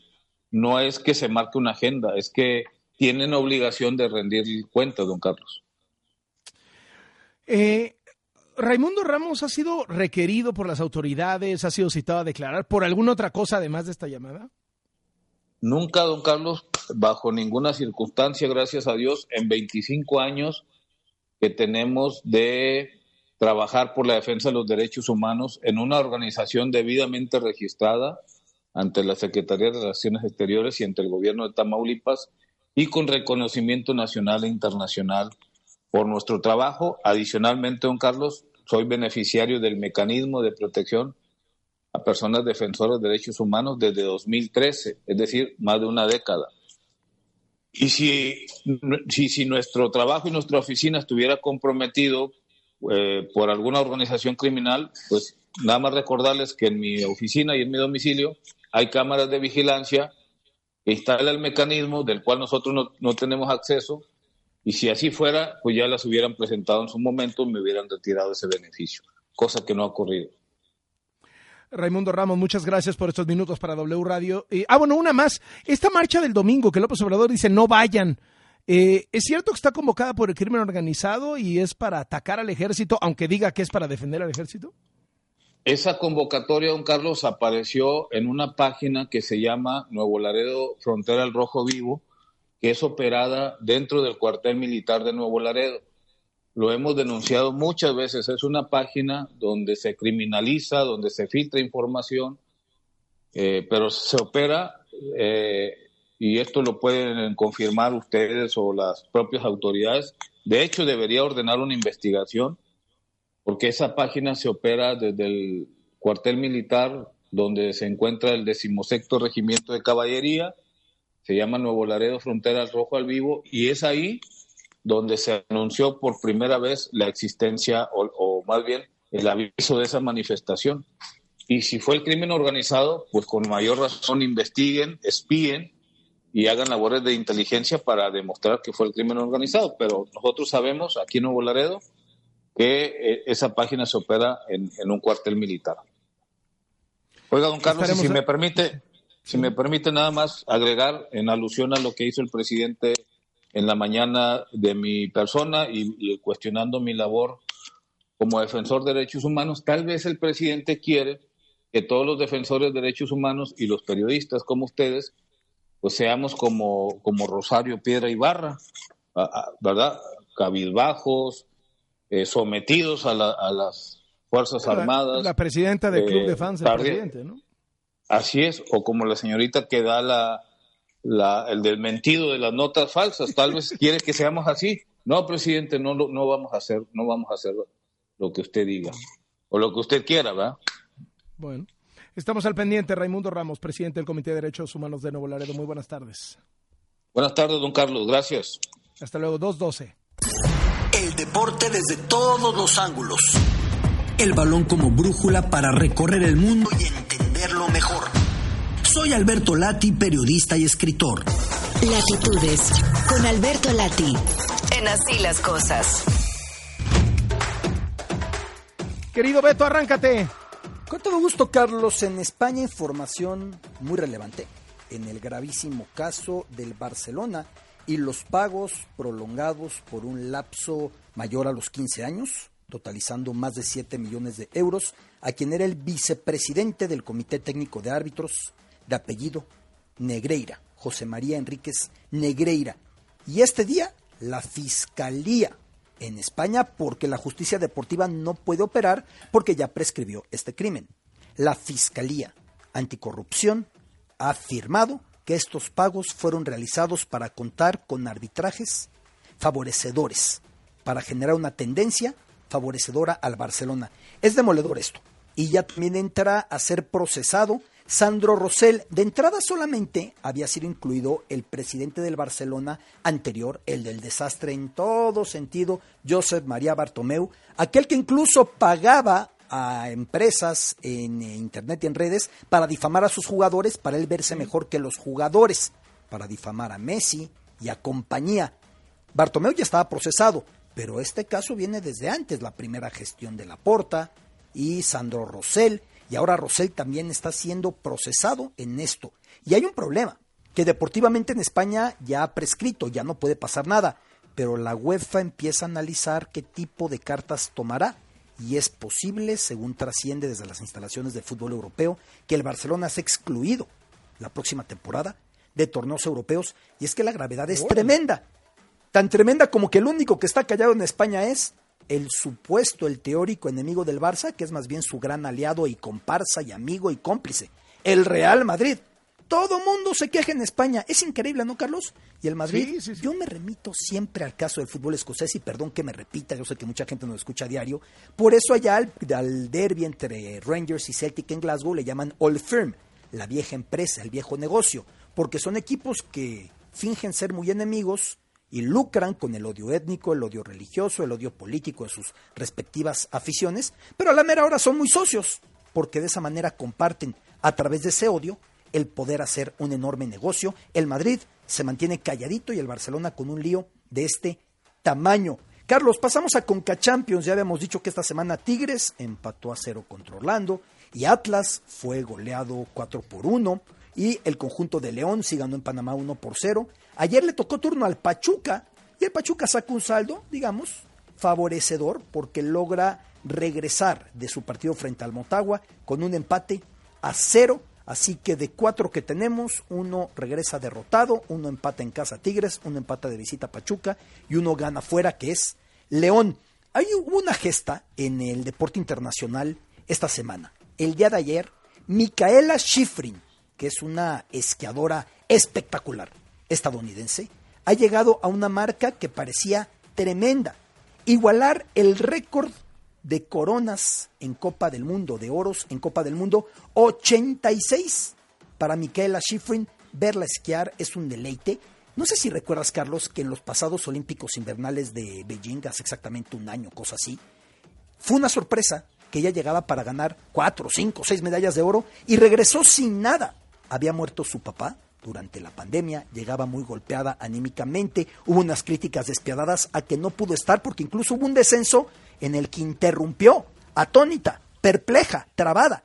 Y la persona que salió en su defensa porque la ola de críticas fue brutal fue Simone Biles, que algo de eso entendía, de lo que es el momento en el que la mente no logra ajustarse, no logra controlarse y poner el foco sobre la salud mental, pues ya está de regreso con ese poderío y empata el récord de oros en Copa del Mundo, 86 en total, una auténtica locura. Creo, Carlos, dos más, si me lo permites. Por un lado, fútbol internacional. Neymar ya ha sido operado en Qatar, la lesión que lo tiene fuera el resto de la temporada. ¿Por qué en Qatar? Sí, porque el Paris Saint Germain pertenece a capital catarí, pertenece al emir de Qatar, pero también porque recordarás cuando nos tocó ir juntos al estadio Jalifa, ahí en eh, Qatar, que se encuentra en el Parque Aspire, el hospital de medicina deportiva más eh, futurista, más moderno del mundo el Hospital Aspetar. Este hospital que lo que a mí más me impactó cuando lo recorrí fue una cosa, que el atleta que viera competir a algún tipo de circunstancia atmosférica extrema, digamos a la altura de La Paz, digamos alguna escalada al Everest, encuentre una sala a través de un perfil realizado por medio de computadoras virtualmente, que se adecuan los valores atmosféricos a eso. Es decir, estás corriendo en Qatar, en el Golfo a nivel de mar, pero eso hace que sienta tu cuerpo, se exponga tu cuerpo a esa presión atmosférica y a la altura que requerías tú y a la falta de oxígeno que requerías. Eso tiene ese hospital Aspetar y haya sido operado Neymar. Y la última fútbol mexicano para este fin de semana ya abrimos esta noche con el Puebla contra Chivas, el Guadalajara, buscando mantener la buena racha que trae con Paunovic, la presión se va disipando, la legitimidad hacia Pauno va creciendo. Hay que admitir que pocos creíamos que alguien como Paunovic pudiera con este paquete. Recordarás que Fernando Hierro, al asumir como director deportivo, declaraba dando los incisos a llenarse para asignar un entrenador, que sea un tipo que tenga conocimiento del medio y que sea alguien ganador. Entonces muchos dijeron, Hugo Sánchez. La realidad es que Paunovic no parecía encajar en esas dos, pero qué bien lo ha hecho hasta ahora. Ahora las Chivas visitan al Puebla esta noche en el inicio de esta jornada que tiene Cruz Azul contra Pumas el día de mañana y otro gran partido Pachuca-Monterrey también para el domingo, Carlos. Muchísimas gracias y estamos al pendiente. Un abrazo, Betolati. Un placer, saludos. Soy Javier Garza y en este espacio vamos a tener un enfoque fresco y original de los temas más importantes. Análisis. Con Javier Garza, en Así las Cosas. Mi querido Javier, ¿qué tema nos pone sobre la mesa? Carlos, buenas tardes. Eh, pues el tema que no nos ha soltado toda la semana, Carlos, el de Matamoros, Tamaulipas, eh, y todo lo que provocó, eh, sobre todo porque como, como dicen, la liebre brinca por donde menos te lo esperas, ¿no? Y cuando el presidente estaba pues tratando de generar de nueva cuenta toda una ola retórica en contra de Estados Unidos por el tema de las drogas, eh, ante las eh, iniciativas que sacaron por ahí algunos legisladores republicanos de vamos a mandar tropas a México porque no pueden. Bueno, ocurre el secuestro de cuatro ciudadanos estadounidenses, de cuatro turistas, y pues ya sabes cómo se ponen en Estados Unidos cada vez que uno de sus ciudadanos eh, vive este tipo de cosas en el extranjero. Eh, Toda la atención pública se concentra en eso, ¿no? Toda. Exactamente. Entonces, digamos que ese, ese evento pasó en el peor momento para, para el gobierno del presidente López Obrador, porque el tema ya estaba bajo ciertos reflectores, pero lo que en un principio a lo mejor incluso para los mismos medios estadounidenses les pudo haber parecido la ocurrencia de algunos locos republicanos, no eso de mandar tropas a, a un país extranjero para pelear con los cárteles, después de que pasan el, el secuestro y luego el asesinato de dos de los cuatro estadounidenses, pues ya los mismos medios de comunicación eh, incluyendo aquellos de los de más amplio espectro, ¿no? Las cadenas televisivas, por ejemplo, le empiezan a dar más juego a, lo que en un principio habían desestimado como una ocurrencia, entonces ya empiezan, por ejemplo, a transmitir las audiencias que se dieron en el Congreso, eh, los discursos más incendiarios. Senador Lindsey Graham, por ejemplo. Eh, no, o sea, a ver, se empiezan a trepar políticos más relevantes, extremistas, pero relevantes, poderosos, de los que inciden en la opinión pública, de los que son más seguidos por los medios, eh, y esto hace que se genere tracción, se hacen mesas de debate, se preguntan opinadores, se transmite más, o sea, es decir, agarra tracción el tema y hoy el tema es México, ¿no? Y, entonces ya empiezan las audiencias y empiezan las iniciativas y ya se genera todo el ruido que aquí en México el gobierno pues se queda eh, sin una sin una capacidad de responder. No es la primera vez que vemos que el presidente empieza a atizar indignación eh, por un tema X eh, y después, eh, sobre todo en respuesta a algo, y después pasa, ocurre algún acontecimiento que resulta que sus críticos tenían razón, ¿no? O sea, en este caso el presidente empezó a atizar la indignación en contra del injerencismo de Estados Unidos pero sin tomar en cuenta pues que él no tenía su casa bien cuidada, ¿no? Que él tenía sus frentes descuidados. Como dicen coloquialmente, para tener la, lengua larga hay que tener la cola corta, ¿no? Y si el presidente no tenía, eh, digamos, la situación bajo control en México, porque vemos que en Tamaulipas los que realmente mandan son los delincuentes, eh, pues obviamente eso lo único que pasa es que le da pretextos para los que estaban enfrente de decir, fíjense, teníamos razón el gobierno mexicano no es capaz de controlar su, su territorio, ¿no? Esto, independientemente de todos los señalamientos que hubo sobre las diferencias cuando el, la víctima de un delito es estadounidense o extranjero, que se resuelve rápido, digo, eso por supuesto también es un elemento a, a tomar en cuenta, pero todo este episodio lo que realmente eh, dejó fueron evidencias, ¿no? Las evidencias que, que necesitaban los elementos más extremos de, la política estadounidense de que ellos están, estaban en lo correcto cuando decían que el gobierno mexicano no tiene control sobre su propio territorio.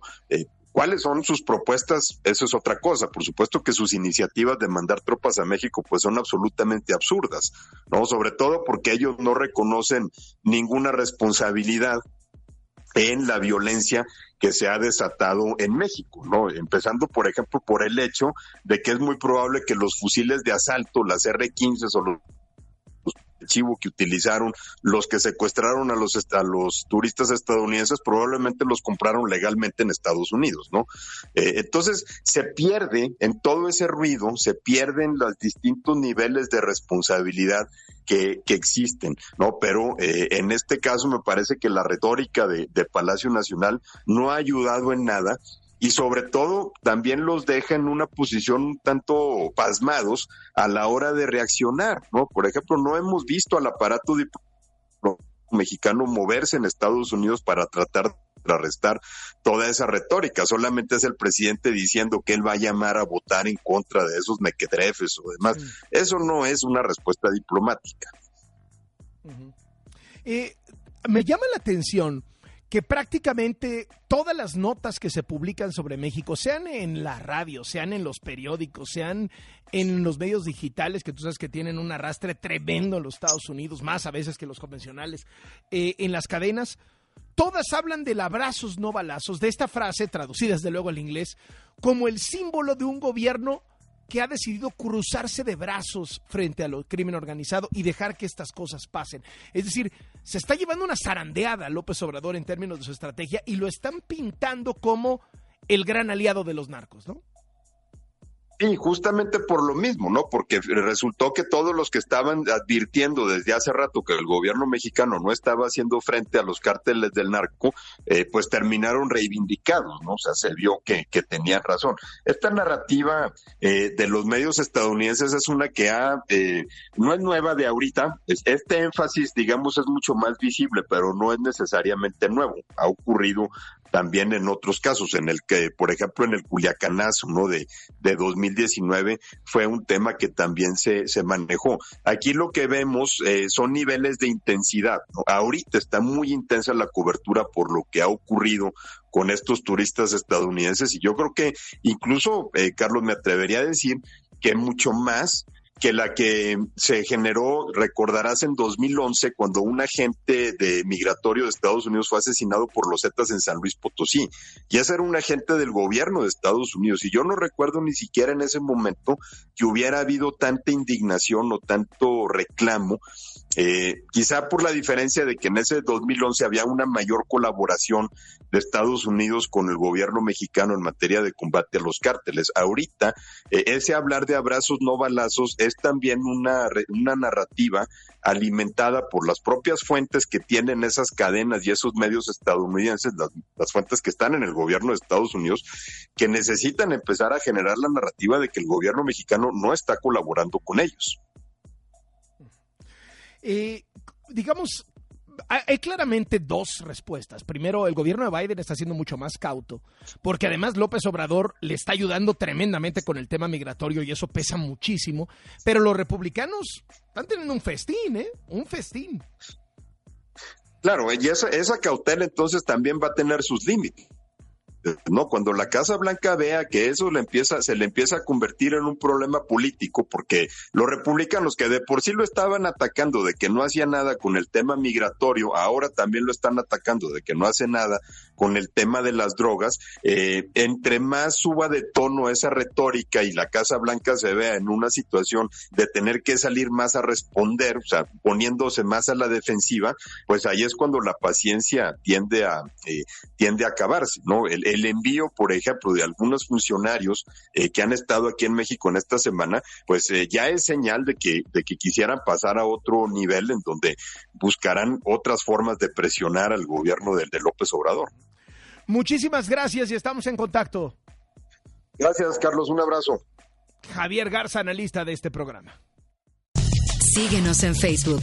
Loret Carlos, W Radio, MX. Así las cosas.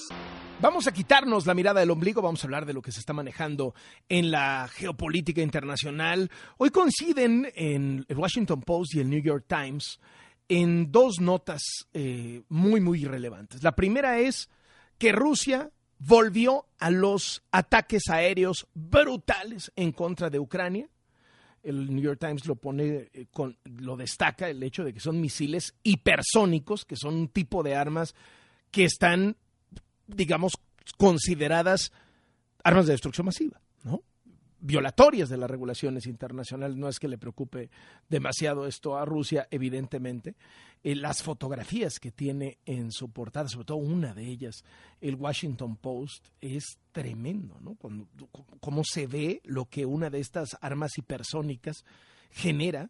Son unos huecos, unos hoyos en el piso brutales. Y la otra nota muy relevante es que Donald Trump está a punto de ser indiciado Sí, sí, sí. Que estamos a nada de que Trump sea indiciado. Le van a presentar cargos. Todo apunta a que el, el fiscal de Manhattan ya dio señales a los abogados de Donald Trump de que podría enfrentar cargos criminales de todas las barbaridades que ha hecho Trump, por una en concreto, haberle pagado a una actriz porno para que se callara. Así tal cual. De todas las cosas que, tiene Trump, esta podría generarle más broncas. Fíjese que el Wall Street Journal pone una historia bien interesante y es que muy cerquita de Austin, en Texas, muy cerquita, ya que Austin es la capital de Texas, Elon Musk acaba de comprar prácticamente un pueblo, ¿no? Y quiere construir su propio pueblo en, ¿qué le digo? Miles de hectáreas de de, tierra que acaba de comprar, con el objetivo de poner ahí eh, SpaceX, Tesla, y que ahí puedan vivir sus propios trabajadores a precios de renta muchísimo más baratos que los que hay en el mercado. Ya ve que de cuando en cuando estos multimillonarios excéntricos o de pronto líderes religiosos pues tratan de crear pueblos, ¿no? incluso el Wall Street Journal lo ponía como el utopía de, de Elon Musk, bueno, pues en esa sanda. Por cierto, Tesla bajó en Estados Unidos antier sus precios, otro recorte a los precios en esta competencia feroz que se está dando en los vehículos eléctricos, otros dos de sus modelos, el X y el S. Ya ve que Tesla, pues últimamente, lo que pasa en Tesla es noticia grande en México por el tema de la megaplanta que se va a construir en Nuevo León.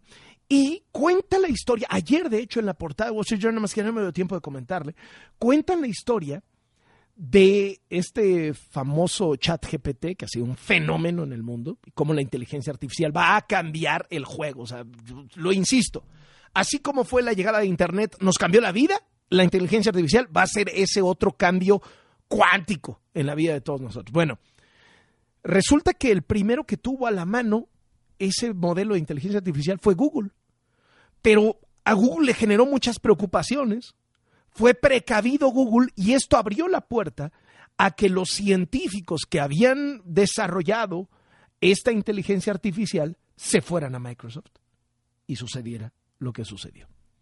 Y con esto nos quitamos la mirada del ombligo. Así las cosas. Con Carlos Loret de Mola. Por W. El resumen de lo que tenemos justo en este momento. Areli Paz, vamos contigo. Lo que tienes que saber. En Así las cosas. Dos de la tarde con 39 minutos, la información en W Radio, comparecencia de Emilio Lozoya, el exdirector de Pemex, Víctor Sandoval, ¿en qué vamos? Muy buena tarde. Arely continúa esta audiencia más de dos horas y media, donde el director de Pemex, Emilio Lozoya Austin, y su madre, la señora Hilda Margarita Austin, están compareciendo en el Juzgado Federal de Control por el caso Odebrecht. Esta, esa audiencia se aplazó desde el pasado 17 de enero. Como parte de este proceso, la FGR pretende solicitar que se aplique una sentencia que podría aplicar, eh, aplicar hasta 40 años de cárcel para el ex servidor público y para su madre una que podría ser de 20 a 22 años. El abogado Miguel Ontiveros afirma que la familia Lozoya pues ha reunido por lo menos en propiedades 200 millones de pesos para garantizar sobre todo el daño del caso Odebrecht. Cabe mencionar que esta audiencia se espera que dure por lo menos quizá dos horas o quizá tres horas más para saber la resolución finalmente que dé el juez de la causa. El reporte, Arely. Gracias, buena tarde. Buenas tardes. La Fiscalía de Tamaulipas informó que los cuatro estadounidenses secuestrados hace ocho días en Matamoros, dos de ellos asesinados, fueron confundidos como rivales del cártel del Golfo. Aseguraron que las investigaciones continuarán hasta castigar a los responsables. El defensor de los derechos humanos en Tamaulipas, en Nuevo Laredo, Tamaulipas, Raimundo Ramos, a quien Sedena espió con la plataforma Pegasus, dijo que nunca lo ha llamado alguna autoridad por haber tomado una llamada con quien pretenden vincularlo al crimen organizado. Aseguró que el presidente pretende deslindarse del tema del espionaje y del uso de Pegasus. Es una manera de ir deslindando y protegiendo al ejército de, de esta investigación que se ha realizado por el espionaje a mi persona. Sí, a mí me llama la atención porque dice, bueno, ok, imagínese que, imagínese que usted dice que Raimundo Ramos tiene Vigo. Ah, muy bien. ¿Y los otros dos periodistas espiados qué? O sea, esos que, esos qué. No, pues ahí está el Sí. espionaje también, pues, ¿no? Así es. Por eso decía yo, quien debe dar la cara, eh, en primer lugar, es el general secretario, no el presidente. No, eh, y el general Audumaro, si es que lo acaba de mencionar, también tiene que dar la cara. No porque sea, eh, no porque sea el animal político, ah, haciendo uso de sus palabras, quien marque la agenda, no, porque es de interés público. Dos de la tarde con 41 minutos. Más información aquí en W Radio. Recuerda seguirnos también a través de la aplicación y de wradio.com.mx. Y tenemos boletos para que mañana disfrute del partido entre las Pumas y las del Puebla. Pases dobles para la Liga Femenil. 11 de marzo a las 12 del día en Ciudad Universitaria. Muy sencillo, comuníquese al teléfono de W Radio 5551 66 8900. Así de sencillo, gana y disfruta de este partido. Hasta aquí la información, Carlos. Gracias, Areli. Esto fue lo que tienes que saber. En así las cosas. Es fin de semana de los Óscares y qué mejor que preguntarle a alguien que no, no es que vaya a estar allá, creo que ya está allá, pero desde hace como dos semanas. Gaby Cam, comentarista de cine aquí en W Radio. Gaby, o sea, tú- tú acampas, llegas ahí, o sea, es, es, digamos, es, es como invasor de terrenos o invasor de tierras que llegas, pones tu casa y entonces ya no te pueden sacar. ¿Cómo, cómo funciona esto? No habla español. No, No es cierto, Carlos. ya ya llevo ¿Cómo tanto estás? tiempo aquí. Muy bien, mucho gusto en saludarte. No, fíjate que, bueno, ahora sí llevo ya unos días aquí. Más bien ha sido que se han juntado algunas cosas, pero decidimos llegar una semana antes a los premios de la Academia. Es mi primer año aquí, entonces estoy descubriendo el mundo de una forma en la que nunca lo había visto. Pero eh, pues aquí hemos estado viendo los preparativos para la ceremonia del domingo y la verdad es que es mágico todo lo que pasa en Los Ángeles alrededor de, los Oscar. Muchas cosas. Platícanos, a ver, primero platícanos cómo es para una comentarista, para una reportera, cubrir esto, ¿no? O sea, me imagino que hay muchísimas recepciones. Y luego ya que la comentarista de cine nos diga quiénes son sus favoritos, cuáles cree, dónde tenemos que ponerle a la quiniela del domingo, pues. Va, claro que sí, yo te digo, mira, para mí estar aquí es un sueño hecho realidad, es lo primero que te puedo decir. He trabajado 14 años como periodista de cine y es la primera vez que puedo cubrir la alfombra roja eh, gracias a TNT. Estoy muy contenta por ello. ¿Y cómo se vive esto? Pues es que pareciera que la ciudad se transforma. Hace un par de días hubo un evento que a mí me desconcertó porque yo ni siquiera sabía que eso existía. Hicieron el desenrolle de la alfombra, que este año no es roja, este año es color champán. Y estuvo Jimmy Kimmel presentándolo, estuvo el CEO eh, de la academia, la presidenta, y la prensa se reúne para ver literalmente cómo desenrollan la alfombra por donde van a pasar eh, la- las celebridades el, el domingo. Y además, bueno, hay muchísimos eventos que ocurren alrededor de la entrega de los premios de la Academia. Por ejemplo, hay cócteles de distintas películas, hay paneles eh, de las películas animadas, hay eh, pues muchos eventos alrededor, fiestas, eh, todo este tema de, de la preparación de los Oscar. Y claro, como persona que ama el cine, pasar por Hollywood Boulevard, que es donde se encuentra el teatro chino, el teatro Pues sí. Dolby, eh, to- es icónico. Es como y si ahora, te gusta bueno, el fútbol y vas al mundial, ¿no? ¿No? A la Claro, claro, a la final, eh, básicamente es así, al fin, o al final del mundial, ¿no? Eh, la verdad es que sí, es exactamente así. Y aunque tú no seas parte de, del evento, pues igual te llega un poco de cómo se vive en esta ciudad, porque tú pasas por Hollywood Boulevard y ahora ya está cerrado todo lo que tiene que ver con el Teatro Dolby. Se construye prácticamente una estructura completa eh, para, para hacer la alfombra, que es enorme además. Entonces, pues quieras o no, se siente que ya es semana de Oscar. Sí, claro, claro. A ver, ¿quién va a ganar? Ay, Carlos, no sé. A ver, Em, vámonos por la segura. Guillermo del Toro, ya, o sea, que, que ni vaya, sí, que sí. se lo manden a su casa. No, eso ya es un Sí, hecho. ya. ¿no? que lo vean que lo vean pijama y en bata y que le llegue así como te trajimos esto. Sí, de acuerdo. De acuerdo. O sea, que ahí no, hay ahí no hay sorpresas, ¿no? No, yo creo que no. Mira, en algún momento sí hubo la disyuntiva de si el gato con botas quizá podía quitarle el premio, porque siento que fue una película que dio la sorpresa, que, que fue el caballo negro un poco en, en la nominación. Pero no, claro que es de él, ¿no? Ya, de verdad que sí, ya pues yo creo que ya hasta empezó a festejar y si no, Guillermo, te queremos, te recomendamos que empieces a pasarla muy bien desde ya porque vas a regresar a tu casa con una estatuilla seguramente. Seguro, seguro que sí, seguro que sí. ¿Qué más?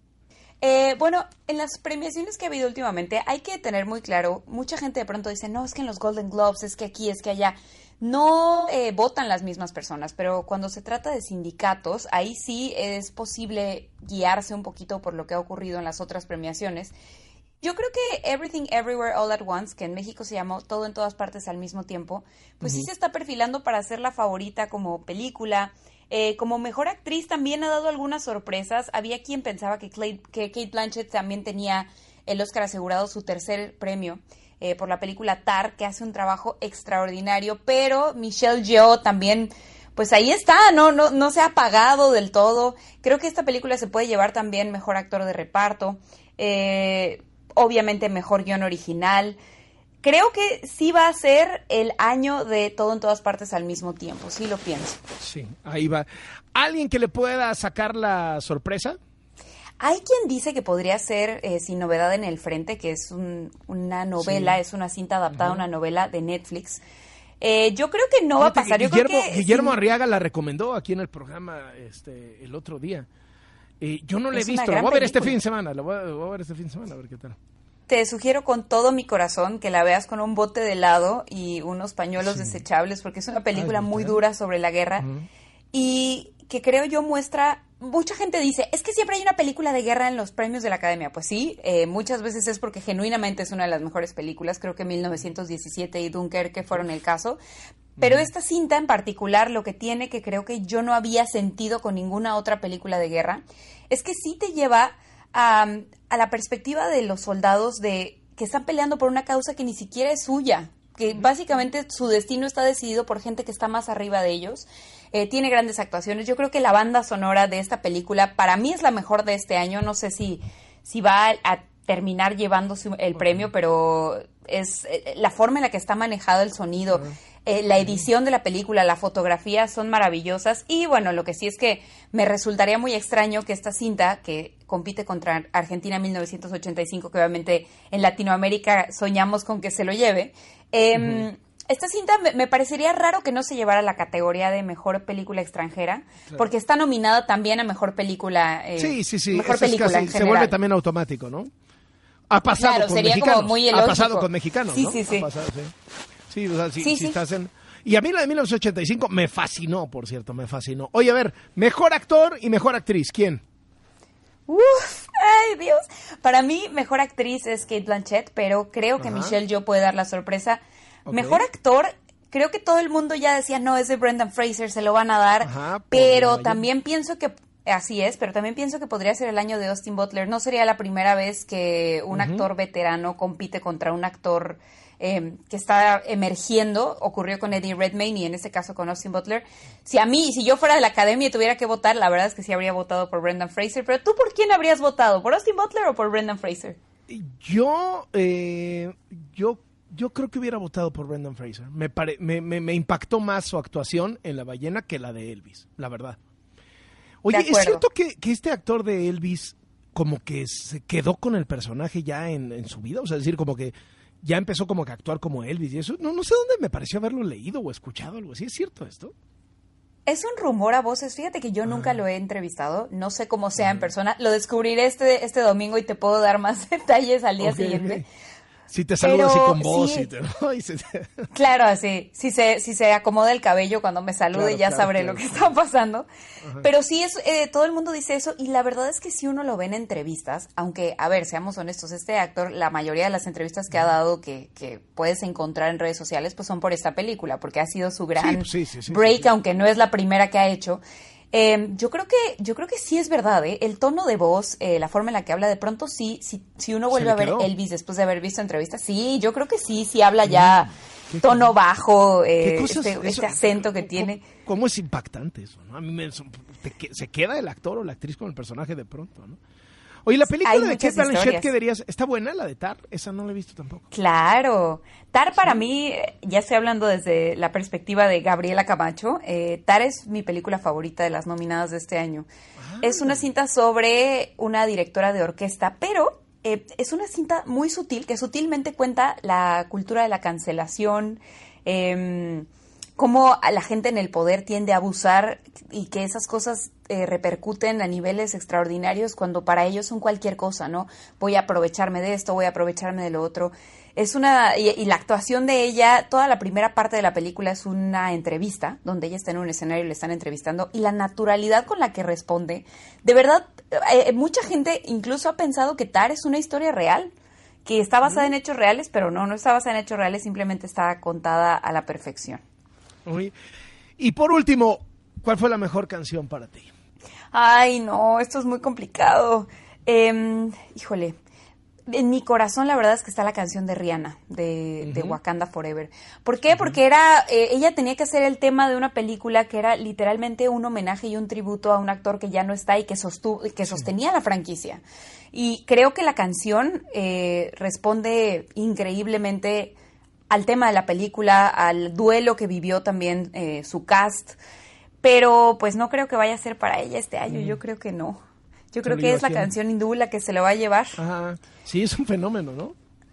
Sí, sí, sí. Y bueno, al mismo tiempo, eh, creo que como amantes del cine, todos agradecemos ver eh, caras nuevas. Por supuesto que nos Claro, encanta ver a Lady claro, Gaga ahí, ¿no? nuevas, Sí, sí, sí. O a Diane Warren, o a, o a, pues obviamente a Rihanna, esa- pero por, mujer lleva 14 nominaciones y no lo ha ganado nunca, ¿no? De Warren. así es. Esperemos que algún día ya, ya le toca. Qué cosa. A Oye, veces perdón, pasa en la se me academia. olvidó, se, me- se me olvidó mejor Dígame, director. dígame. Se me olvidó mejor director, no te pregunté. Ay, Diosito, mejor director. Eh, yo creo que esta categoría se la va a llevar el director de todo en todas partes al mismo tiempo. Eso Ah, Dan es lo que pienso. Yo creo que em, todo en todas partes al mismo tiempo responde también a una necesidad de ver géneros distintos en- entre las nominadas, porque creo yo hay un punto en el que la misma audiencia dice, bueno, pues ya sabemos que esta que es histórica o que esta que es de guerra o que esta que es... em, eh, una película súper dramática va a estar nominada. Y todo en todas partes al mismo tiempo creo yo que rompe un poco el patrón en el sentido de que es una cinta cuya premisa pareciera complicada, pero es básicamente por qué eh, la vida cambia cuando una uno toma decisiones. ¿no? La, la premisa de esta película específicamente es cómo tu vida sería diferente si hubieras tomado decisiones diferentes, pero la forma en la que está contada, un poco hasta como película de superhéroes, eh, sin ser Sí. de Marvel, sin ser de DC, sin ser eh, Pantera Negra, ¿no? A mí me encantó, me encanta. Te lo juro, me encanta. Es genial, la verdad es que Por sí. diferente, ¿sí? Por diferente y entretenida, porque luego es diferente y aburrida. No, no es el caso. No, no, para nada. Y creo que hay mucha, eh, creo que también hay mucho mérito del cast de esta película. Michelle Yeoh, eh, pues tiene mucho tiempo en la industria, pero realmente la gente la empezó a reconocer a través de Crazy Rich Asians, eh, de esta película donde interpretaba a la mamá del novio, que era eh, despiadada y desgraciada de todas las maneras posibles. Y resulta que es una mujer eh, muy encantadora, que en la película genera mucha empatía. Creo que también ver a Jamie Lee Curtis en un papel como este, que es, parece que es comedia, pero a la vez sí tiene ahí un trasfondo interesante. Creo que em, creo que eso también es una labor del director, eh, hacer que los actores se vean como se están viendo en esta película. Oye, Así ¿sabes que dónde? sí, ver, creo que va a ser él. Yo no sé, no sé si te acuerdas de una película de Michelle Yeoh que se llamó The Lady en inglés y creo que aquí le pusieron Amor, Libertad, Honor, Amor, Honor y Libertad, algo así, que trata sobre. Aung San Suu Kyi, la ganadora del Premio Nobel de la Paz en Myanmar, antes de que, o sea, terminaba con un final feliz, Aung San Suu Kyi llegando al poder después de que fue encarcelada, perseguida, pero le falta una secuela en donde hable cómo Aung San Suu Kyi se volvió una genocida, ¿no? Pero, pero bueno, esa película es buenísima y es una película muy biográfica de esta historia de esta mujer que es fascinante, incluso antes de, de- de tener este, este, este último cambio que te acabo de relatar. ¿no? Estaría bien ahora ver la, la secuela, sobre todo ahora con el reconocimiento que ha tenido Michelle Yeoh. Creo que Imagínate. sería divertido ver, ver la, la nueva película dirigida igual por Luc Besson. Oye. Eh, Qué gusto, Gaby. Disfrútalo, porque eh, se ve que estás encantada de estar ahí y nada más padre que disfrutar la chamba que uno hace. Así que disfrútalo, que haya buenos Óscares, que esté entretenida la ceremonia, que Jimmy Kimmel se haya divertido y a ver qué pasa. Estuve, estuve a unos metros de Jimmy Kimmel y casi me muero ahí, no lo voy a negar. Pero bueno, ojalá que puedan seguir nuestra transmisión a través de W Radio. Por supuesto, tendremos comentarios en De Película, estaré enlazada desde aquí. Y también si quieren seguir la experiencia que estoy teniendo como aficionada de periodista, también pueden seguir las redes de TNT y me pueden encontrar. Muchísimas gracias. Gaby Cam, comentarista de cine aquí en W Radio. Muy buenas tardes. Así las cosas. Con Carlos Loret de Mola. Por W. Con esto llegamos al final de Así las cosas en W Radio y a partir de este momento declaramos inaugurado oficialmente el fin de semana. Esto fue Así las cosas con Carlos Loret de Mola. De lunes a viernes a la una de la tarde por W. Ya saben cómo se pone.